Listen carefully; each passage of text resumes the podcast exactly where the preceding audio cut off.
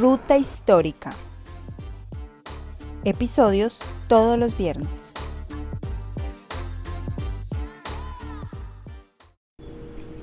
Hola, bienvenidos a Ruta Histórica. Te recuerdo que en el último episodio te estaba comentando sobre la construcción del muro de Berlín. De fondo tenemos la canción Wind of Change de la banda alemana Scorpions. Esta fue una canción escrita para conmemorar la caída del muro. Bueno, en realidad estamos escuchando la melodía, pero eh, es una canción muy bella. Personalmente, cuando escuché que el entonces presidente de los Estados Unidos, Donald Trump, planteó la idea de la construcción de un muro de concreto que dividiera la frontera entre México y Estados Unidos, bueno, yo dije, ¿y este man qué o qué? Pero pues ya con eh, esta historia y con pues la profundidad de, lo que aconteció en ese tiempo eh, en torno a la construcción del muro de Berlín, me doy cuenta de que esto, esta idea es muy probable y que eh, puede estar en las agendas de muchos estados extremistas, dictatoriales. Entonces no la idea no es tan descabellada como se escuchó en ese entonces.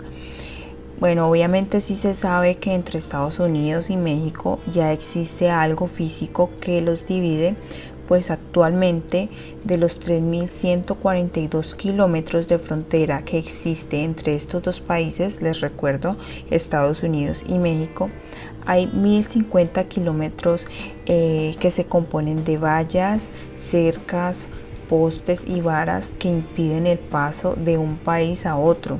Bueno, volvamos al tema.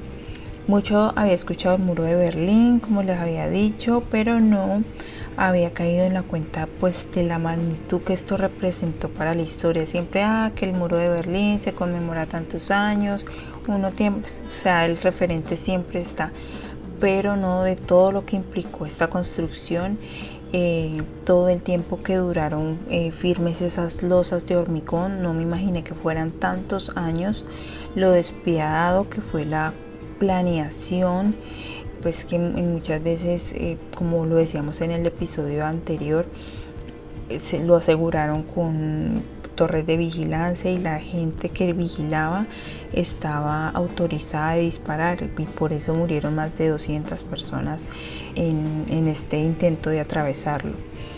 También lo cobarde de su construcción por simplemente haberlo hecho en horas de la noche cuando todos los habitantes estaban durmiendo de esta ciudad eh, y de un día para otro porque eso fue en tiempo récord encontraron este muro macizo ya, pues en algunos había alambrado, pero ya en otros las losas, las, las losas de concreto ya las estaban dejando listas para eh, dividir la vida de estas personas. Pues así pasaron los 28 años, como les decía, en los que las personas debieron aprender a convivir con un eh, muro de por medio eh, muchos otros, un poco más de 200, no soportaron la idea de convivir así, de, mantenerse así y murieron en el intento de atravesarlo. Fue tanta la desesperación, como les decía, de tantas realidades que vivían esas personas que definitivamente no vieron otra alternativa que morir en el intento o acabar con sus vidas como el lugar porque ya no les veía sentido pues eh, una vida así. Otros atravesaron el muro eh, a través de túneles que fueron construidos y más, más de 5.000 personas también pudieron pasar eh, con una gran cantidad de ideas que tuvieron entre maletas, cajuelas de los carros.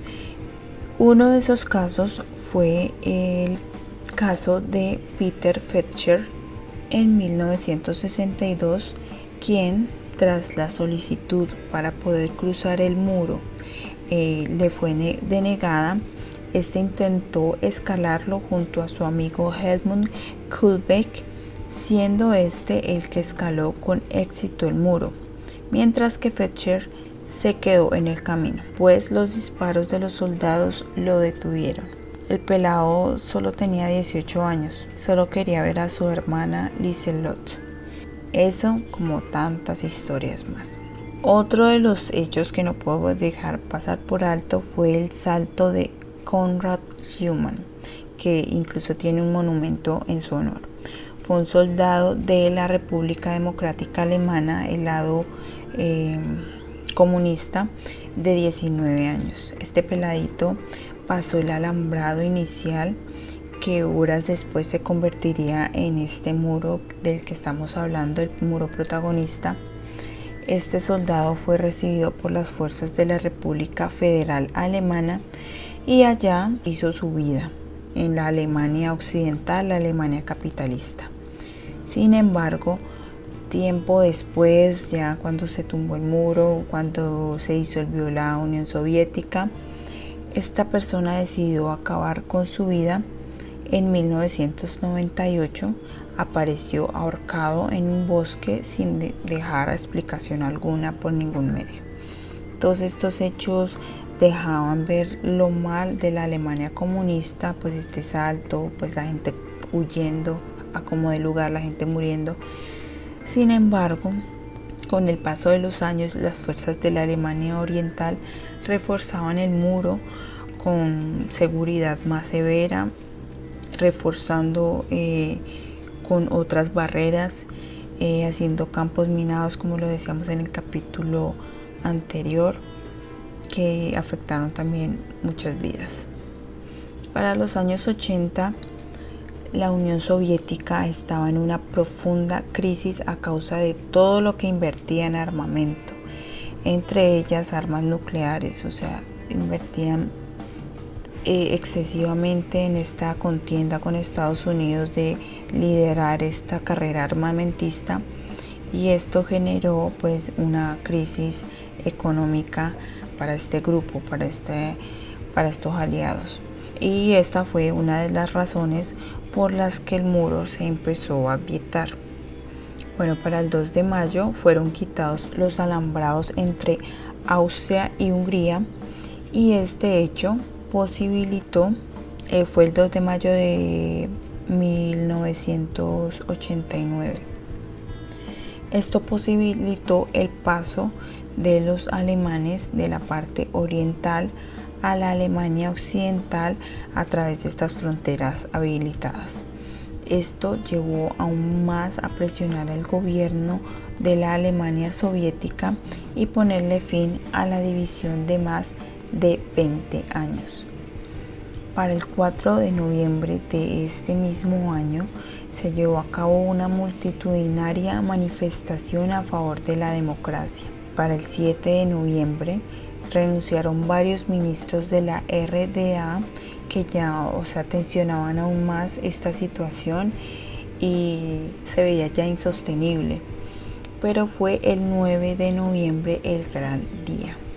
Tras una conferencia de prensa llevada a cabo por el gobierno soviético de la, Alemania Oriental, entre otras cosas que se está hablando pues de aciertos y desaciertos de lo hecho por el gobierno soviético eh, a través del portavoz Gunter Schabowski, fue increpado por el recordado periodista que como les decía el año el episodio pasado eh, murió hace poco el italiano Riccardo Herman quien trajo a colación sobre un desacierto de una reforma de viajes que se estaba llevando en ese momento. Eh, el portavoz, ni idea de lo que le estaban hablando, ni enterado, empezó a buscar entre sus papeles pues algunas cosas que él tenía planeado para decir, eh, a ver si había algo relacionado sobre lo que este periodista estaba hablando.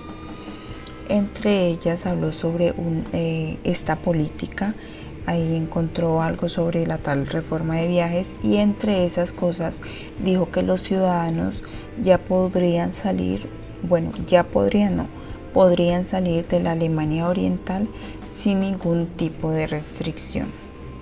Bueno, este fue el papayazo que le dieron a Herman, quien sin pensarlo le dijo que cuándo sería efectivo esta nueva orden, a lo que Gunther responde eh, algo titubeante que inmediatamente.